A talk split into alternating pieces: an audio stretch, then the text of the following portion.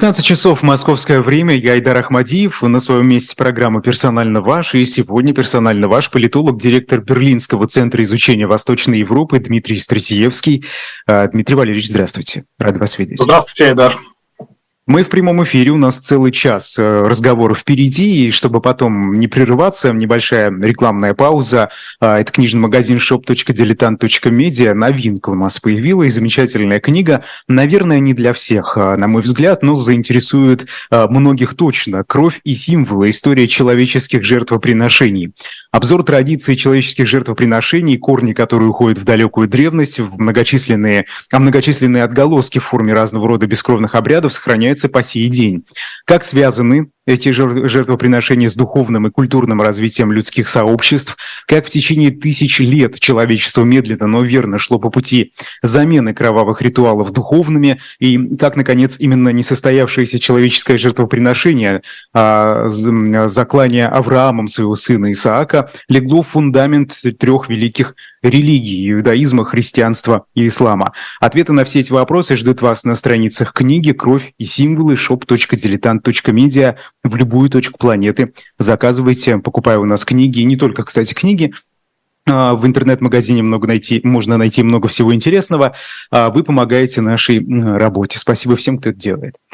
А, вы знаете, я бы, Дмитрий, хотел начать вот с чего. Да, это актуальная тема. Мы будем сегодня очень много говорить про Европу, про то, как в Евросоюзе видят конфликт в Украине, то, что происходит в России, и еще затронем, я думаю, если успеем, Ближний Восток, это, конечно, тоже такая горячая точка, но мы видим, как потихонечку мир, э, мировой порядок э, разрушается, что ли, да. И скажите, вот на военную поддержку Украины Евросоюз э, почти уже за два года войны выделил 25 миллиардов евро, а в следующие четыре года планирует потратить еще 21 миллиард. Это достаточно большие деньги. Как вы думаете, это смелый план? Ну, это достаточно большие деньги с одной стороны, но недостаточно большие с другой. Возможно, это немножко цинично звучит по отношению к европейским налогоплательщикам в каждой стране Евросоюза, но такая масштабная война с таким э, серьезным военным противником в виде Российской Федерации, как, э, как уже полтора года вынуждена вести Украина, требует, конечно, колоссальных Э, вливаний. Мы видим э, те данные, допустим, по снарядам, которые выстреливают каждые стороны э, ежедневно и ежечасно. Украина нуждается в принципе, во всем. Наверное, проще было бы перечислить то, в чем Украина не нуждается, от военной техники до медицинской помощи, перевязочных материалов, средств разминирования. То есть самая широкая линейка. Поэтому этих денег мало. Другой вопрос, какие, что именно, э, чем именно Евросоюз помогает Украине. Ведь эти цифры, они во многом абстрактные. Э, гораздо важнее именно конкретная помощь, а вот с конкретной помощью, к сожалению, долгое время, совсем в недавнем прошлом, были проблемы. Мы помним долгие дискуссии ну, в основном, конечно, в странах так называемой старой Европы, как, таких как Германия и Франция в первую очередь, э, поставлять ли те или иные виды вооружения украинской стороне. Вначале речь шла о самоходных артиллерийских орудиях, потом, потом танки, потом ракеты. И все это, конечно, очень-очень сильно затягивалось по времени и не могло не сказаться на актуальной ситуации на фронтах. То есть здесь э, как это часто бывает в жизни, да и в политике тоже, две стороны одной медали. Да, в абсолютных цифрах это много, но с учетом времени и с учетом того, что поставлялось, это, к сожалению, достаточно.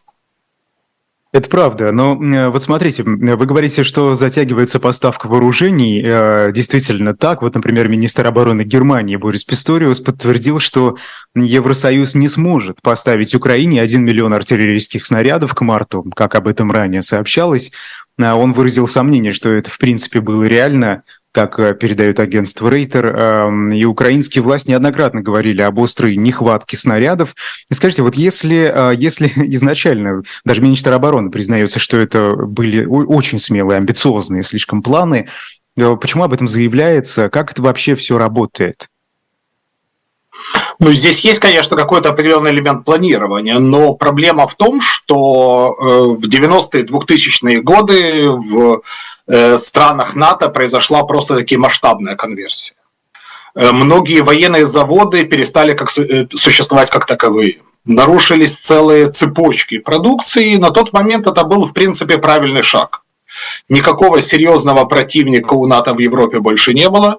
Все объединились, мир, дружба. Единственный, единственным противником, таким глобальным игроком на планете был мировой терроризм. Но с мировым терроризмом, конечно же, не воюют масштабными фронтовыми операциями с использованием, массовым использованием артиллерии, танков, авиации и так далее. И, конечно же, сейчас мы видим результаты этих действий. Опять же, я ни в коем случае не хотел бы обвинять тех лиц, которые в свое время приняли такое решение. У нас ни у кого нет хрустального шара, мы не можем видеть будущее. И, конечно же, в 90-е годы Россия была совершенно другая, чем та Россия, с которой мы сейчас все имеем дело сегодня. Но это все отголоски. И здесь также есть еще большой ментальный э, факт. Э, я думаю, что практически каждый человек, проживающий в Евросоюзе, уже убедился в том, к сожалению, убедился, что война почти пришла в его дом или, по крайней мере, стоит э, на пороге. Война идет буквально в считанных километрах от польской границы, внешней границы Евросоюза на востоке. Но в ментальном плане... тоже, да. Тут, да, тут конечно, конечно многие задевают. И стран, да, и стран Балтии, конечно же, это все недалеко, и Румыния, мы об этом прекрасно знаем. Но ментально многие люди, как те, кого принято называть простыми людьми, и также те, кто принимает решения, до сих пор еще не переключились на войну. Ведь важно не только поставить э, экономику на военные рельсы, или, по крайней мере, на полувоенные рельсы, я хотел бы абсолютно четко подчеркнуть, ни НАТО, ни Евросоюз не являются стороной конфликта в этой войне. Но э, необходимо также еще и осознать, да, у нас беда, да, у нас война, и нам придется серьезно перестроиться как ментально, так и экономически. У очень многих это еще пока не пришло. Вот есть такое хорошее старое русское выражение «скрести по сусекам», и вот многие крупные э, натовские игроки до сих пор еще скребут по сусекам. Вот это мы можем выделить без особого ущерба для наших национальных вооруженных сил, для НАТО и вообще в целом для нашей экономики. То есть вот война как побочное явление. Это такой, я бы сказал, еще раз подчеркну, это своего рода такая ментальная преграда, которую еще многие не преодолели. И, собственно, тот же Борис Писториус, который, на мой взгляд, является одним из самых удачных и успешных министров обороны Германии последнего времени, по крайней мере, за тот короткий срок, когда он находится на посту, он себя очень неплохо зарекомендовал и в армии, и в обществе.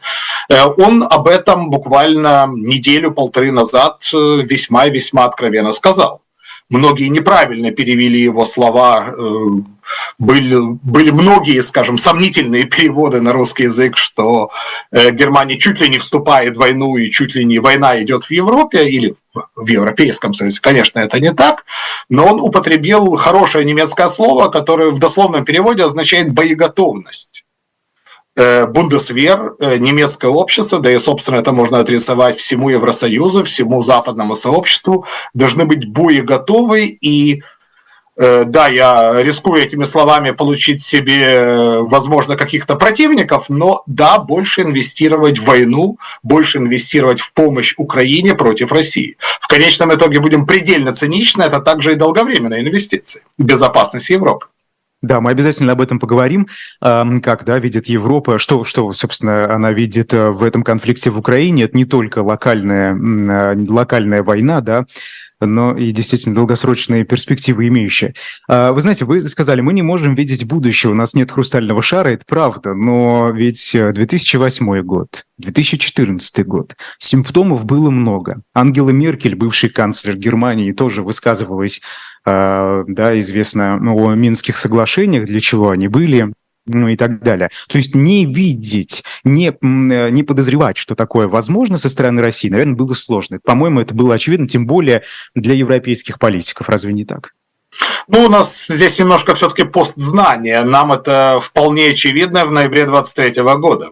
Ну, это в да. середине-конце 2021 года это не совсем было очевидно. Путин, конечно, уже давно имел репутацию такого нерукопожатого парня, авторитарного правителя, но, по крайней мере, все те, с кем я говорил в кулуарах власти, в Бундестаге, я какое-то время там непосредственно работал, э, подчеркивали, ну, фактически одна и та же фраза, такая, э, такое клише своего рода, э, его действия нам очень не нравятся, но он логичен.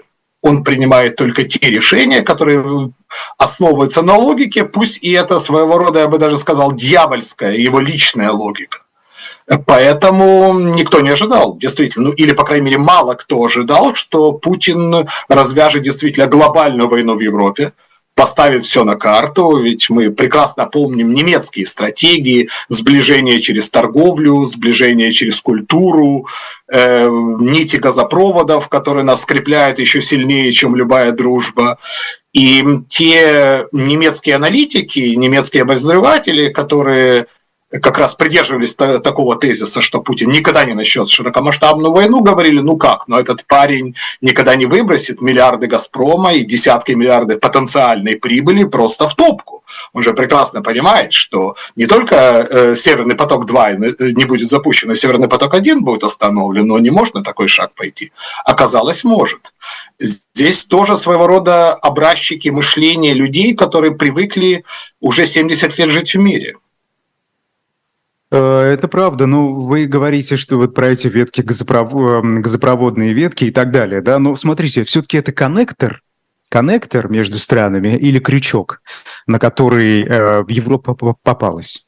Потому что ведь можно так рассуждать, вот вы меня поправьте, если я не прав, да, 2008-2014 год, и а, не было жестких санкций, как, естественно, как они введи, какие они введены сегодня, а, и, вероятно, это могло быть, ну, просто потому что Европа не хотела, в том числе, терять вот эти торговые отношения, как-то их ухудшать с Россией, потому что Европа действительно выигрывала от этих торговых отношений, как и Россия.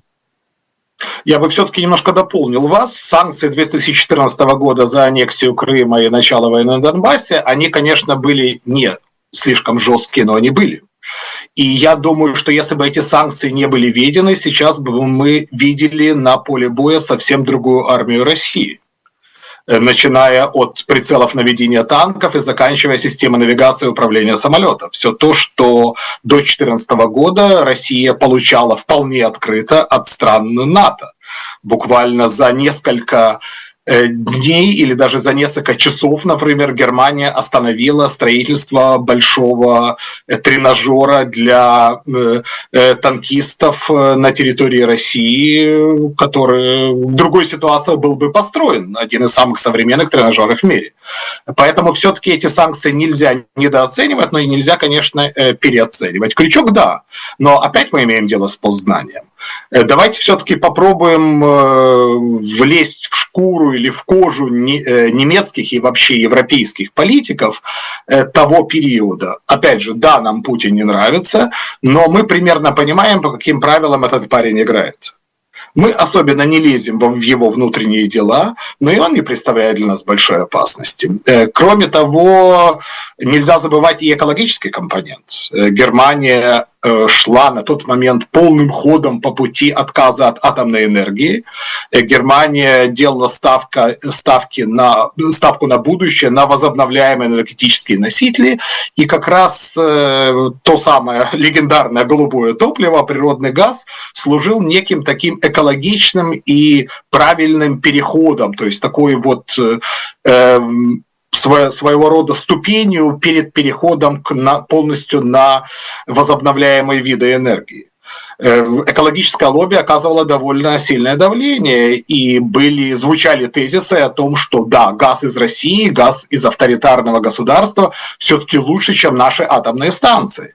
И звучал еще и третий э, довод, а у кого тогда газ покупать? Ведь все более-менее крупные поставщики газа в этом мире являются отнюдь не демократиями. Посмотрим на Катар, посмотрим на другие государства, мол, они не лучше России. Да, сейчас, конечно, можно сказать, что это все было ошибочным. Да, собственно, это было доказано и на практике. Германии это удалось э, диверсифицировать поставки и в рекордные сроки э, построить э, станции для жиженного газа, но Германия как раз была одном, одной из немногих государств, одной из немногих держав Евросоюза, которые такие станции не имели. Э, мы имеем дело с цепочкой глобальных ошибок, что, в принципе, и признали немцы. Мы помним слова Штайнмайера и других ключевых немецких политиков. Они, по крайней мере, оправдание слабое, но нашли в себя мужество сказать, да, мы ошибались, да, мы сделали неправильные ставки. Вы знаете, я вот открыл, правда, новостную ленту, да, и последние новости вот читаю. Российский технологический университет, а, Московский, бывший Московский институт радиотехники, электроники и автоматики купил за 4,5 миллиона рублей радар-детектор для обнаружения беспилотников, который производит компания из Канады. Ну, это вот один из а, многочисленных примеров а, да, покупки России разных, в том числе вот натовских, каких-то товаров двойного назначения, да, или даже военных. А, санкции э, оказались неэффективными, по-моему, но раз Россия продолжает покупать и делает это, по-моему, без особого труда. А, вот вы как раз об этом говорили, да, что если бы санкции не были введены в 2014 году, то мы бы видели совершенно другую более современную армию России на поле боя в Украине. Но вот, по-моему, даже сегодня в условиях жесточайших санкций эти поставки продолжаются. Это правда. Это странно даже было бы отрицать, да, собственно, я этого делать и не буду. К сожалению, да. Э, и параллельный импорт тоже слабо-слабо пресекается. На эту тему дискуссии чуть ли не весь 22 год шли практически только в экспертном сообществе, а многие крупные политики Евросоюза просто от этого а, а, а, отмахивались. Ну что там, ну купит, купит Россия э, какие-нибудь реплики айфонов э, обходным путем, ну ничего от этого по большому счету не изменится. И, к сожалению, изменяется.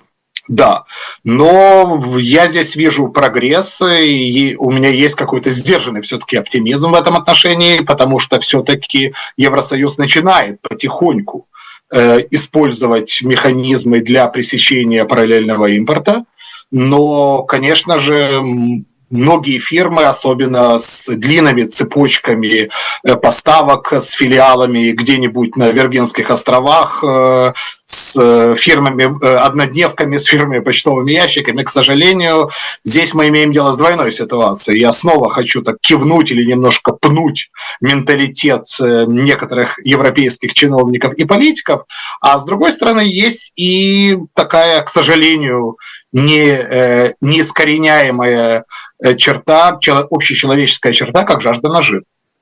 Для многих компаний торговать с Россией это по-прежнему выгодно, или, по крайней мере, для части компаний.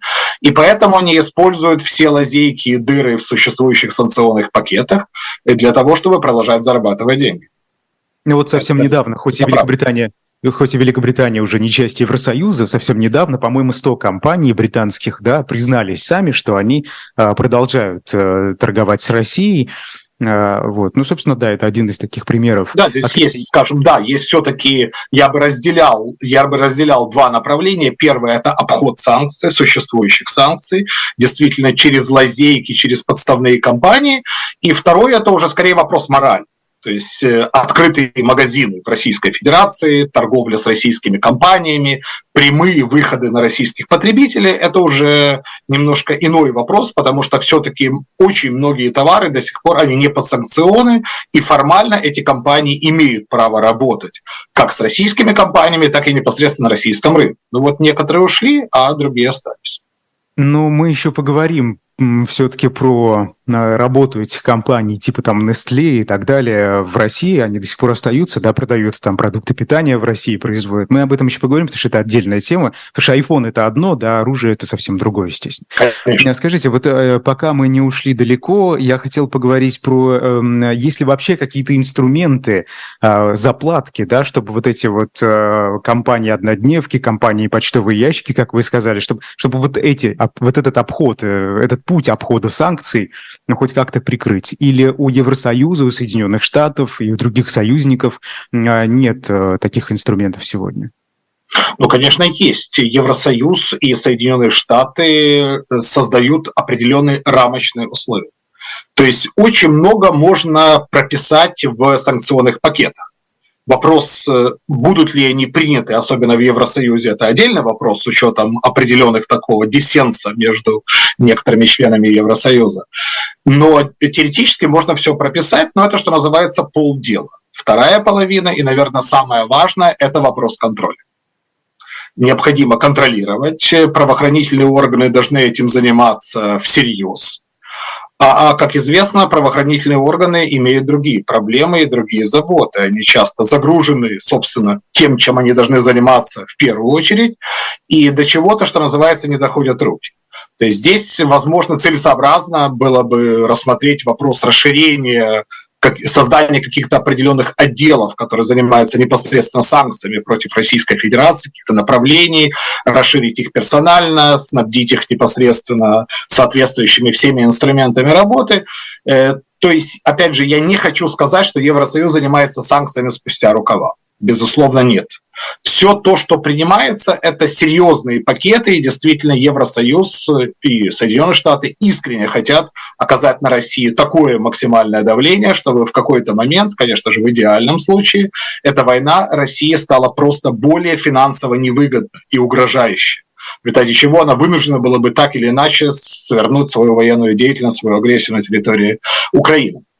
Э, но что называется, не дорабатывают. Вот еще раз два вопроса. Первое, закрыть действительно все на уровне э, на уровне э, документов и, и принятых э, санкционных пакетов, директив Евросоюза.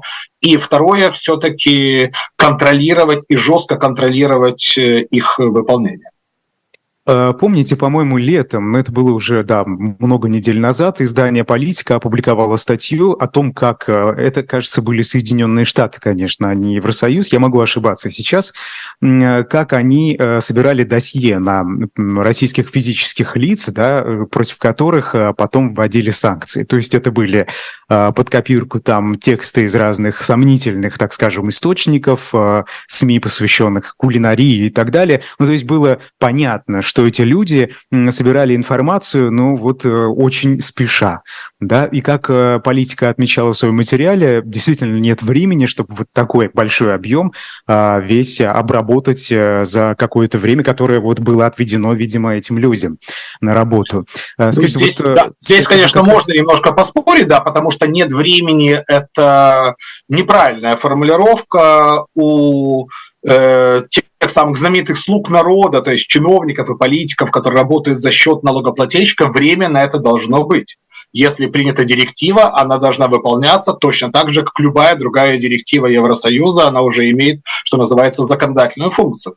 Э, здесь действительно правда, что именно что касается персональных санкций, есть определенный и немалый элемент дилетантства потому что западное сообщество в основном знает ну, буквально топ-30, топ-40 политиков Российской Федерации.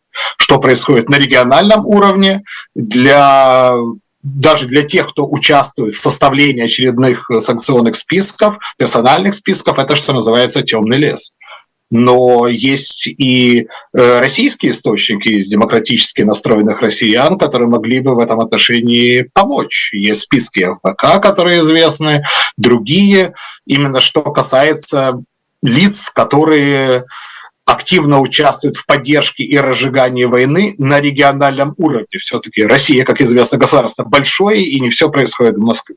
То есть здесь тоже недоработка. А, да, ну вот смотрите, а, тут вот еще ну, буквально вчера агентство Рейтер э, писало об этом в Татарстане. В республике Татарстан э, строится завод по производству иранских дронов «Камикадзе».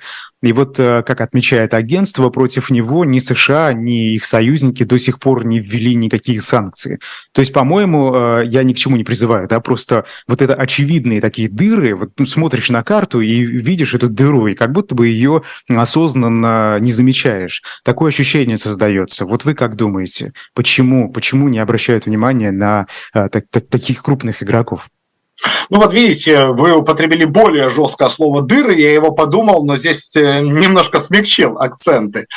Эм, отчасти, да, я в третий раз повторю слово «недоработка». Э, второе, конечно, мы не будем увлекаться конспирологическими теориями, но, возможно, есть и какие-то э, деловые интересы неких компаний, которые могут лоббировать, будем так говорить, определенные вопросы. Э, ведь западное сообщество не нужно представлять в виде ангелов с крылышками. Да, конечно, это демократические страны, которые доказали на практике, что демократия у них работает, от сменяемости власти до транспарентности принятия решений.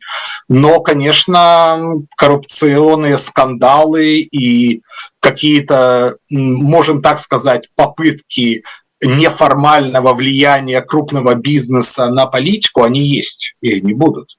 Для этого есть гражданское общество собственно, вот, такой, вот такую ситуацию обнародовали, и чем больше об этом будет э, говориться в СМИ, тем больше вероятно, что эти дыры будут, э, что называется, залатаны.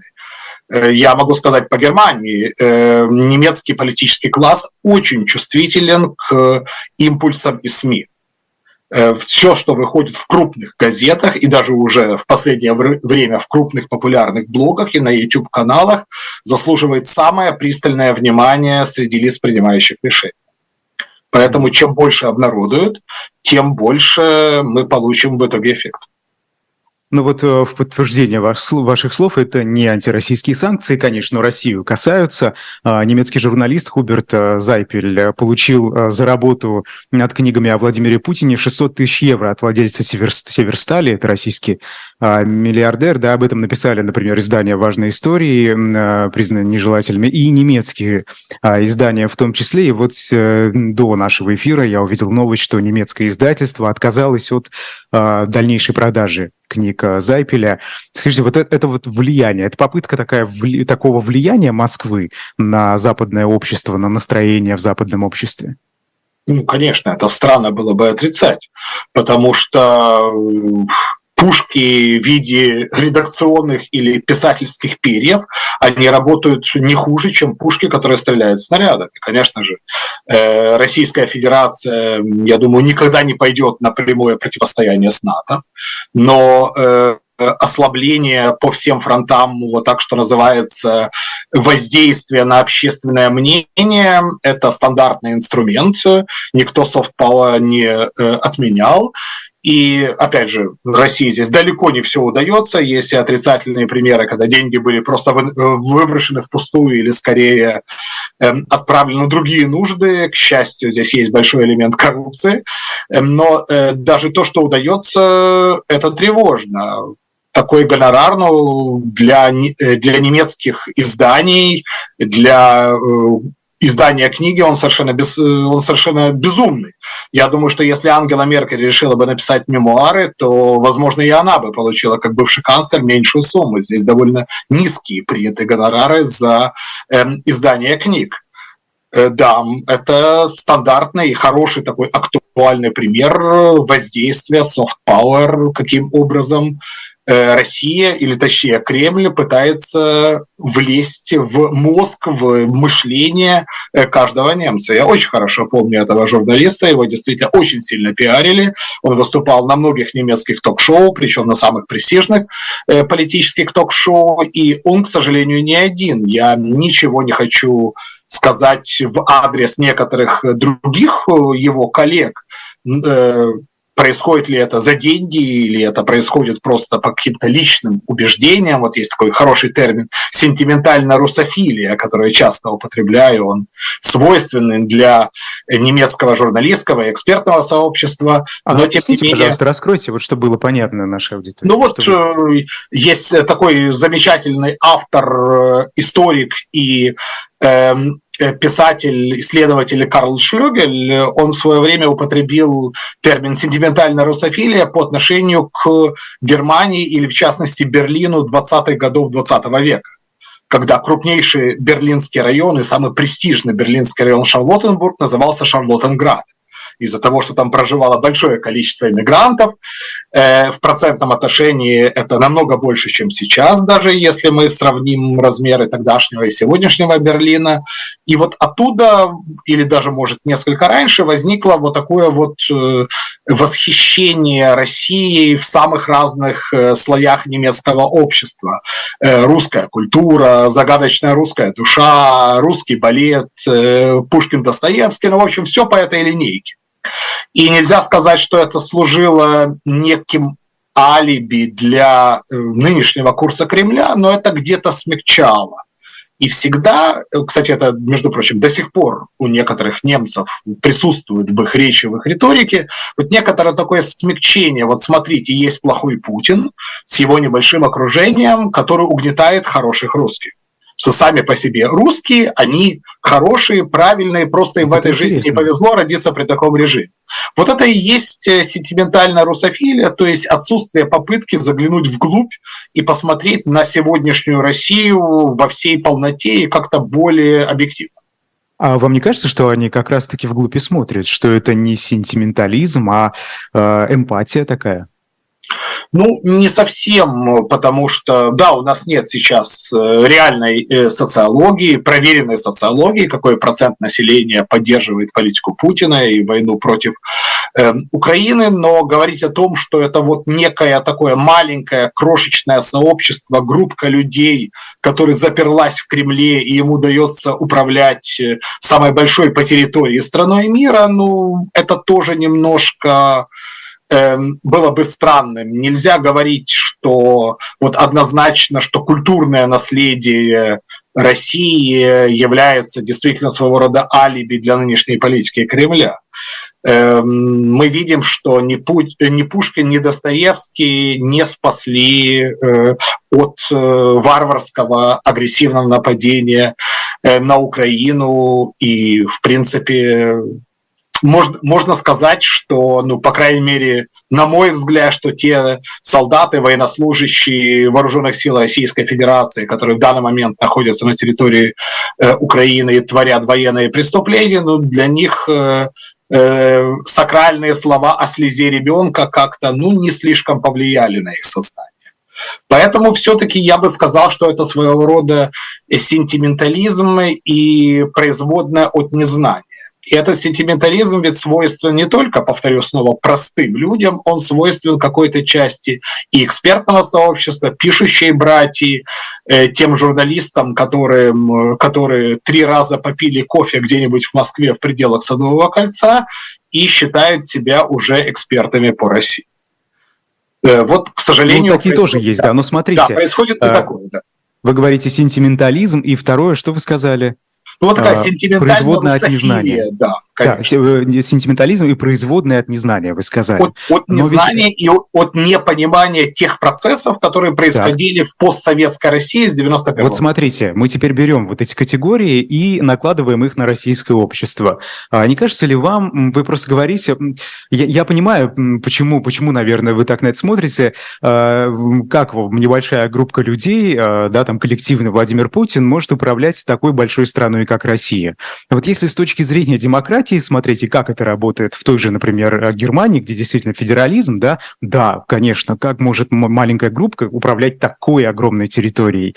Но ведь э, в странах, э, где установлен тоталитарный режим, это вполне возможно. И где тотальная пропаганда, собственно, обрабатывает э, население, да, достаточно большое, и вот, вот этот сентиментализм населения и незнание, как раз о котором вы говорите, это вот, это, это, это, извините за это слово, нормально для тоталитарного общества, так не кажется? Ну вот, тогда мы должны все-таки расширить этот круг угнетателей России и говорить не только о Путине Ко в Кремле, но и, по крайней мере, о его подельниках, назовем это так, во всех э, субъектах России Российской Федерации. Э, вы правильно упомянули СМИ, э, которые занимаются промывкой мозгов от э, телевизора с его кнопками, заканчивая телеграм-каналами, связанными с администрацией президента Российской Федерации. То есть уже мы расширяем круг. То есть мы говорим уже не о 10 или 20 угнетателях, мы говорим о десятках, а может и сотнях тысяч угнетателей и большое, и гигантское миллионное количество и попутчиков, те самые, которые политикой не интересуются. Поэтому я все-таки буду настаивать со своей стороны на том, что вот смотреть вот с точки зрения вот такого вот фокуса сентиментальной русофилии, мол, там есть очень небольшое количество плохих, а остальные все хорошие, несчастные, угнетаемые, эм, это было бы неправильно. По крайней мере, попутчикам тоже нужно задавать вопрос. А кто такие сентиментальные русофилы? Э, вы, вы упомянули журналистов, но среди политиков тоже такие явно есть, да? А, ну, я так понимаю, скорее всего, в этом списке альтернативы для Германии. Я, может, ошибаюсь, но ну, а, вот, да, о каком числе идет речь, о каком проценте, может быть, у вас есть такие данные? Эм, альтернатива для Германии – это не сентиментальные русофилы, но, может, какое-то количество из них и придерживается таких убеждений, но, в принципе, это такие холодные прагматики люди, которые сознательно делают ставку на некоторые взаимоотношения с Российской Федерацией, с современным Кремлем. И я в свое время одну из своих статей еще в далеком 16 году называл «Брак по расчету». То есть это как раз э, те э, союзнические или временные союзнические отношения между какой-то частью партии «Альтернатива для Германии» и Кремлем. Это, в принципе, вот такой вот брак по расчету, то, что взаимовыгодно. Но, конечно же, э, альтернатива для Германии не является каким-то идеологическим союзником э, России, что, в принципе, очень наглядно показала лидер партии Элис Вайдель, один из лидеров, которая отказалась прийти в российское посольство Берлина 9 мая, вполне прозрачно намекнув, что ну, это же был большой позор Германии, поражение в войне. Это наша национальная катастрофа. Почему мы должны это праздновать с наследниками победителей? То есть тем самым э, тот самый коллективный Кремль, который делал ставку на АДГ, очень звонко получил щелчок по носу. То есть в любом случае немецкие э, немецкие правые остаются немецкими правами, естественно, с изрядной долей германского национализма и даже в некоторых вопросах реваншизма, я бы назвал бы это так. Э, в политике сентиментальные русофилы – это в свое время была довольно э, большая часть социал-демократической партии Германии. Сейчас их становится уже меньше – это были ориентированы на, крупную, на крупных экономических игроков, на крупных акторов части ХДС и части СВДП, либералов, свободных демократов, и, конечно же, не в последнюю очередь левая партия. Здесь я не буду как раз называть фамилию Вагенкнехт, когда она еще была в левой партии, но многие политики действительно вот думали, ну, да, мы видим определенные проблемы с этой Россией, но с этим Путиным все еще можно иметь дело. И эту Россию все еще можно, я бы не сказал, демократически трансформировать, но помочь э, российским элитам, российской оппозиции совершить эту демократическую трансформацию самостоятельно.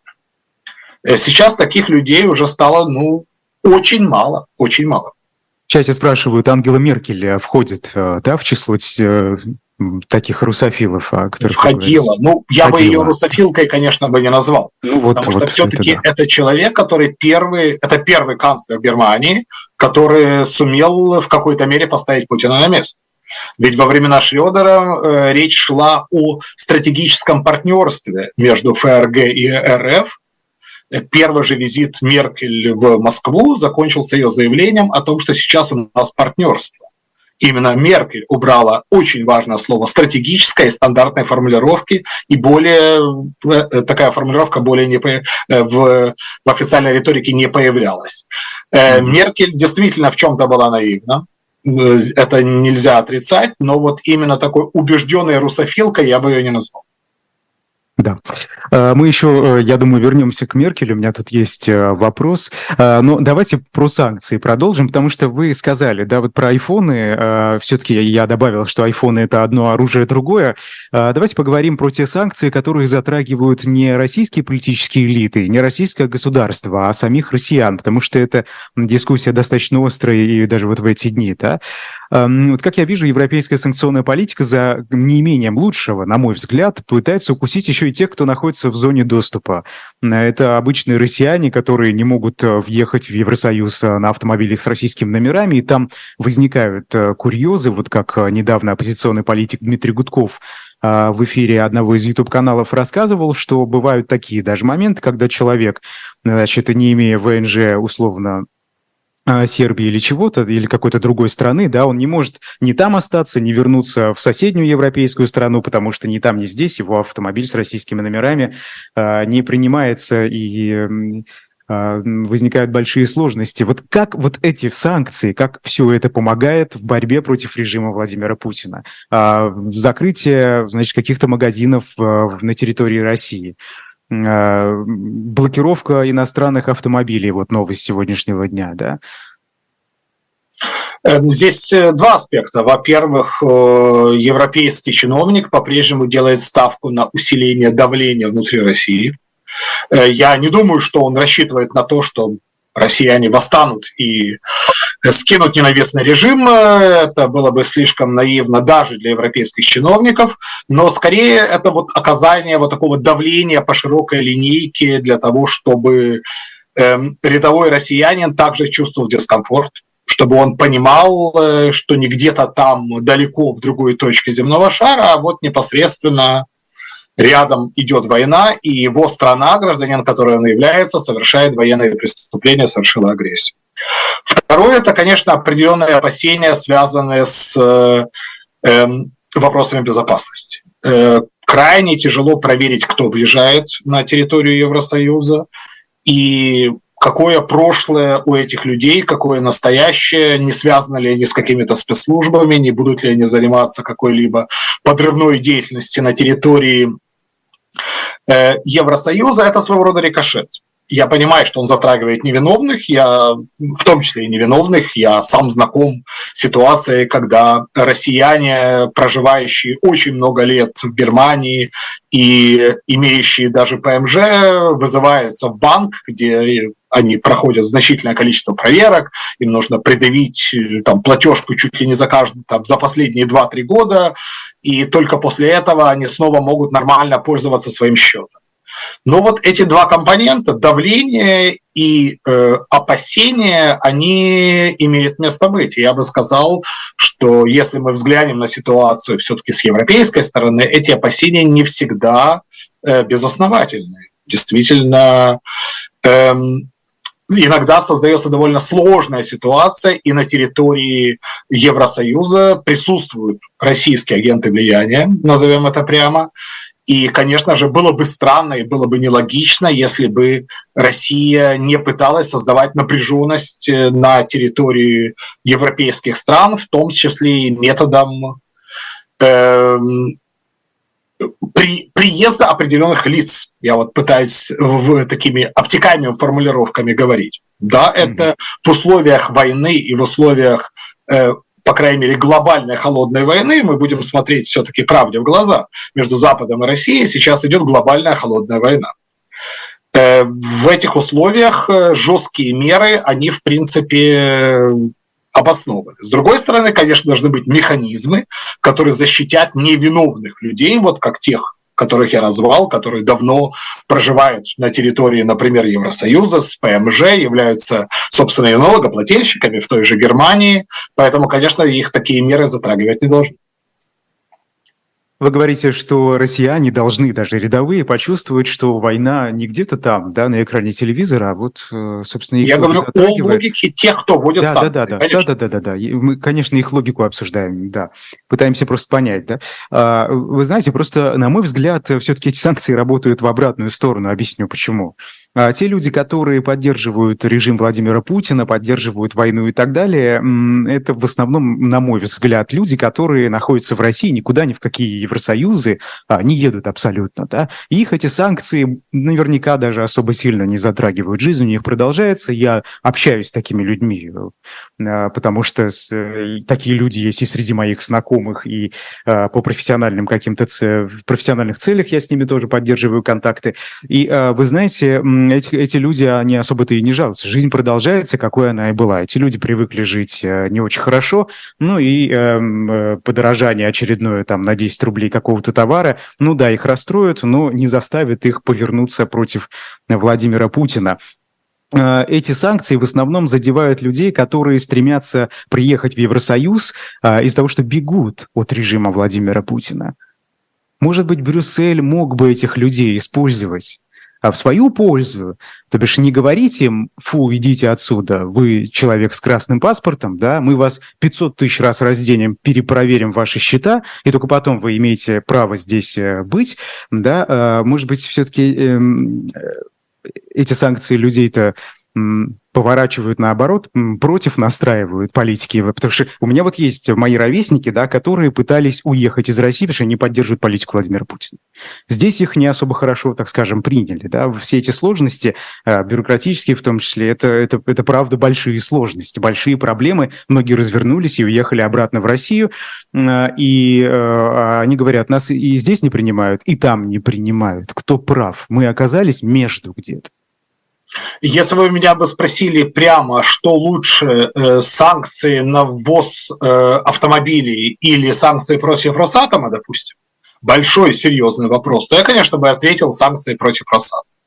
Но здесь, опять же, нужно понимать э, логику э, западных чиновников, западных политиков, которые очень часто в России, к сожалению, не совсем понятны. Я имею в виду, естественно, демократический спектр российского общества. Э, Запад не ставит своей целью э, сменить режим в России. Для Запада это не нужно. Э, Запад ставит своей целью в данный момент обезопасить себя от, естественно, защитить Украину. Другие страны, которые выбрали иной путь развития, чем российский, от агрессии со стороны Москвы. Поэтому, если бы мы говорили о некоторых таких попытках режим change, то это бы вписывалось в вашу логику. Но Запад э, не ставит своей целью действительно сформировать здесь какие-то э, структуры на Западе, которые потом станут новым российским правительством, грубо говоря, в, в посттоталитарной России. Э, эти структуры или какие-то сообщества российских оппозиционных политиков, политиков изгнания формируются самостоятельно в Берлине, в Брюсселе, в Вильнюсе, либо в Риге, в других местах, но это не является частью какой-то западной стратегии. В принципе, с, за последние годы лейтмотив не изменился это обезопаситься, а свои собственные проблемы россияне должны решать в России самостоятельно. Ну, подождите, как вы говорили по поводу... Звучит? Вы говорили по поводу войны в Украине, что э, это конфликт, это не просто война в Украине, э, это еще и как бы вопрос безопасности в, целом Европы, Европейского Союза, да. И вы сейчас говорите, что э, ну, как бы, пускай там в России все будет как будет, сами разберутся, но ведь, э, по-моему, это вот как, как раз часть а, часть этой европейской безопасности, то, что будет в России будущего. Нет, безусловно, но э, Германия, Германия уже не видит э, какую-либо архитектуру э, европейской безопасности с Россией. Ведь даже уже э, такие неисправимые сторонники улучшения отношений с Россией, как э, социал-демократы, в открытую заявили о том, что будущее система безопасности в Европе не с Россией, не вместе с Россией, а против России. Об этом сказал никто иной, как э, председатель партии Крикбайт. И эти слова прозвучали первый раз раньше, буквально три или четыре года назад, даже от самых неисправимых э, суперконсерваторов в Германии просто такие слова прозвучать не могли. А сейчас это говорят левоцентристы, социал-демократы, которых никогда было нельзя заподозрить в оголтелой русофобии. Поэтому сейчас это именно так. Я думаю, что если бы завтра в России сменился режим, то ни один европейский политик бы от этого не заплакал. Это понятно. Но сейчас главное это сохранить остатки той самой архитектуры безопасности, это защитить Украину, это предоставить Украине какой-то определенный зонтик, это помочь Украине победить, отвоевать свои территории, э, и таким образом включить те страны, которые хотят стать частью западного демократического сообщества, Украина, Грузия, Молдова, возможно, другие какие-то страны постсоветского пространства, в общую такую новую архитектуру какого-нибудь там 2030-2040 года. Но если до этого времени сохранится или э, тот же режим, который сейчас есть в России или после того или иного ухода Владимира Путина Россия останется авторитарной или тоталитарной страной, ну, Запад с этим смирится. Сейчас, опять же, я говорю предельно цинично, и я думаю, что слушателям это важно, э, без всякого политеса. Западу важно защитить своих и тех, кто хочет стать своими, такими как, э, такие как Украина, Грузия, Молдова. Э, речь не идет о смене режима в России. То есть, по крайней мере, это не приоритет однозначно, и Запад не будет в это вкладываться, я в этом более чем уверен. А лично вы считаете, это правильная стратегия? Я считаю, что сейчас э, у Запада и нет таких механизмов. Э, Путин слишком сильно сидит в седле, что бы ни говорили те, кто считает иначе я пока не вижу никаких объективных предпосылок того, что этот режим рухнет или, по крайней мере, по его фасаду пошли трещины.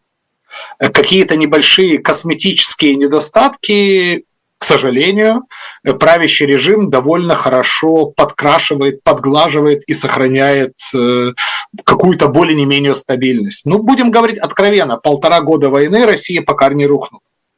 Россия в состоянии вести эту войну Далее, по крайней мере, какое-то время коллапса экономики не настало, и в московских, в питерских и, или в э, архангельских магазинах э, по-прежнему есть не только товары первой необходимости, но еще и другие товары. И как вы сами правильно сказали, среднестатистический россиянин ощутил ну, там, подорожание молока на 10 рублей, что пока не сказалось как-либо фатально на его собственном благосостоянии эм, и доходах его семьи. Э, поэтому зачем Западу вкладываться в заведомо э, проигрышное предприятие? Действительно, ресурсы, они не безграничны. Поэтому вот эту тактику «пока защитим своих» я считаю в данный момент э, действительно э, целесообразной. Что будет а дальше, нужно, нужно смотреть, но для этого действительно э, внутри России должны возникнуть какие-то силы несколько больше и несколько более весомые, чем те структуры в изгнании, которые мы сегодня видим. Откуда же они возникнут? Ну да.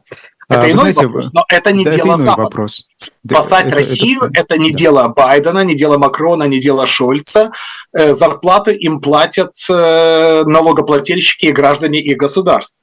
И в одной из самых главных функций Э, любого лидера, особенно в современном крайне тяжелом мире, входит обеспечение национальной безопасности. Поэтому в первую очередь они должны заниматься этим вопросом, а не тем, что происходит в другом государстве. Ну, давайте будем все-таки откровенны. Да. А, говоря об канцлере Германии э, Олафе Шольце, он заявил на днях о готовности продолжать разговор с Владимиром Путиным в будущем. Это вот немного не, э, не то, о чем вы говорите, да, что даже, даже э, те от, политики, от которых не ожидали, говорят о том, что, э, собственно, Россия будущего – это вот дело России, россиян. Здесь важно э, приводить цитаты полностью. Там кое-что было после запятой, и это очень-очень важно, в частности, в немецком оригинале. Э, э, переговоры или любые контакты возможны после того, как Российская Федерация полностью выведет свои войска с территории Украины. Имеется в виду международно признанная украинская территория в границах 1991 года. В связи с тем, что, к моему превеликому сожалению, пока такие тенденции в российском руководстве не просматриваются, да и переговоров не будет. Это стандартный месседж. Э, Шольц, как представитель все-таки левоцентризма и как лидер европейского левоцентризма, Э, должен играть на довольно широкой шахматной доске. И время от времени все-таки делать определенные пасы тем силам, которые можно назвать пацифистскими, миротворческими, и которые выступают за скорейшее прекращение войны. Это желание же любого нормального человека. Мы тоже хотим, чтобы война закончилась завтра, закончилась гибель людей, но вопрос, конечно, какой ценой и на каких условиях. Поэтому это такой правильный, хороший, грамотный месседж политика с большим опытом. Хорошо, ну, э, на мой взгляд, все громче слышны голоса, может быть, конечно, это так нагнетают медиа, э, призывающие сократить, э, либо вовсе прекратить поддержку Киева. Насколько они громкие и влиятельные?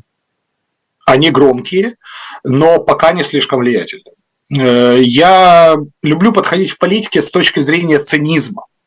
Потому что эмпатия, сочувствие, солидарность – это очень хорошие и правильные человеческие чувства, но в политике им не всегда есть место. Э, цинизм заключается в вопросе прецедента.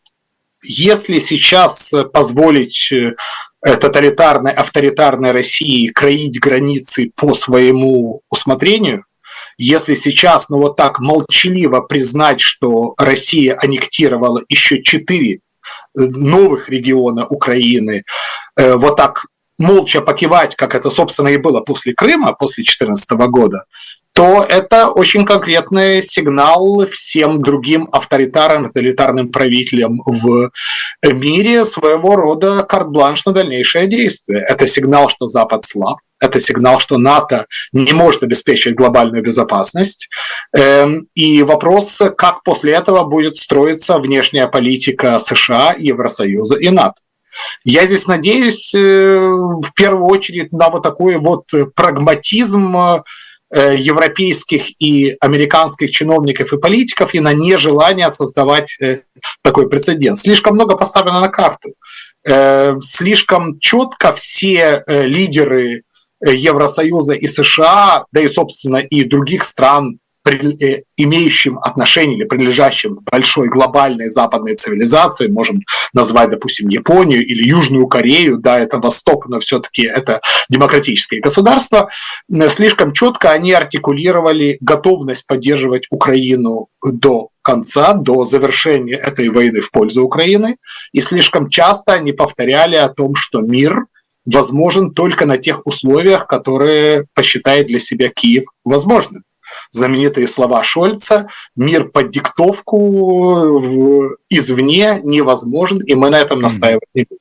То есть, скорее, это вот такая вот прагматическая ставка с моей стороны, и пока э, помощь все-таки продолжается. Да, сложности США, да, сейчас у нас появилось новое слабое звено в виде Словакии, да, Венгрия, эти да можно продолжать еще очень-очень долго, но я думаю, что помощь все-таки будет продолжена, потому что Западу просто катастрофически невозможно здесь потерять лицо. А что происходит с общественным мнением? Эм, общественное мнение, ну вот свежий опрос в Германии, 42% за продолжение помощи в прежнем объеме, 30% за увеличение, 23% за уменьшение помощи. Я вот примерно сейчас говорю по памяти.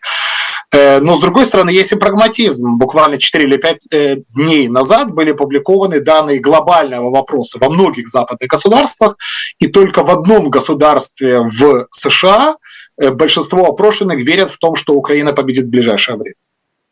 Во всех странах Евросоюза из числа опрошенных э, жители в большинстве своем считают, что это будет долгая и затяжная война, но это автоматически не означает э, отказ в готовности помогать. Я думаю, что общественное мнение, оно, конечно же, во многом чувствительно к словам политиков, во многом чувствительно к оценке, к оценке ситуации, во многом чувствительно к информации в СМИ. И чем больше у нас будет все-таки э, объективной и честной оценки в СМИ, э, на Западе, тем больше, будет, чем дольше будет сохраняться эмпатия, эмпатия и готовность э, немцев, поляков, французов, испанцев и так далее оказывать дальнейшую помощь э. Не должны быть шапкозакидательские настроения, не нужно пытаться принимать желаемое за действительное или, скажу предельно уже грубо, лгать людям. Завтра Украина не победит, послезавтра не победит. Долгая затяжная война, но действительно помощь Украине для Запада в данный момент является безальтернативной, и это надо просто доносить населению. Честно говоря. Скажите, э, скажите, разочарование присутствует? А, в выступлениях политиков, в общественном мнении и так далее? Но это скорее э, у некоторых да, не у всех, у некоторых да, но это было связано с завышенными ожиданиями, с, ну связано с итогами контрнаступления украинской армии 22 года, действительно стремительное продвижение в Харьковской области, стремительное освобождение Херсона, но в принципе внутри экспертного сообщества было абсолютно понятно четко это артикулировалось, было понятно любому, что такого стремительного прорыва на юге в рамках того наступления, которое началось летом этого года, э, ожидать э, ну, просто невозможно. Но mm-hmm. некоторые европейские политики, некоторые американские политики поверили, что вот такое чудо произойдет. Но чудо не случилось. И последний вопрос. Э, мы Ближний Восток не успеваем обсудить, но да ладно, тут, э, э, вы знаете, я думаю, очень важно, да, вот про Украину, про Россию. Президент США готов одобрить проект бюджета без предоставления помощи Украине и Израилю, потому что там дискуссия ведется, да, тут еще и на носу президентские выборы. И вы знаете, я вот вспомнил кадры, когда Барак Обама в последний раз в качестве американского президента приезжал в Берлин. Его там провожала Ангела Меркель, когда он садился в автомобиль. И э, на самом деле лицо у Ангелы Меркель было достаточно выразительное. Да? Было видно, что она испытывает, провожая Барака Обаму и встречая на посту президента США Дональда Трампа. Вот сейчас, если вдруг э, Дональд Трамп вновь вернется в кресло главы государства, насколько сегодня силен Евросоюз, чтобы справиться с э, вот этой э, войной, что ли, без американской помощи? Я думаю, что лицо у Шольца будет не лучше, чем э, в свое время было лицо у Меркель, когда Трамп стал президентом США. У Евросоюза не будет выхода. Э, придется работать с Трампом, потому что такого глобального актора, как США, игнорировать, конечно, нельзя, но по всей линейке военных поставок, я подчеркиваю, не финансовых, у Евросоюза много денег, именно по линейке военных поставок могут возникнуть серьезные проблемы, потому что США с большим отрывом является безальтернативной крупнейшей военной державой западного сообщества да и мира. И кроме того, США является фактически единственным государством-членом НАТО, у которой есть большие глобальные запасы и самый большой э, ВПК с фактически с линейкой производства всего чего угодно, что может понадобиться Украине сегодня и в будущем. Возникнут очень серьезные проблемы проблемы, но я думаю, что Трамп не победит. Да и ну, последняя, собственно, фраза. Мы знаем по выступлениям республиканцев, что даже в случае, если республиканцы пришли бы к власти, они не готовы прекращать помощь Украине как таковой. Просто они хотят иные условия, временные горизонты, перспективы и так далее. Но в данный момент мы просто наблюдаем такой типичный большой американский торг. И я думаю, что стороны, Белый дом, э, демократы, республиканцы придут к какому-то соглашению в ближайшее время. Спасибо большое. Персонально вашим сегодня был политолог, директор Берлинского центра изучения Восточной Европы Дмитрий Страсиевский. Я Идар Ахмадиев. Эфиры на «Живом гвозде» продолжаются. Никуда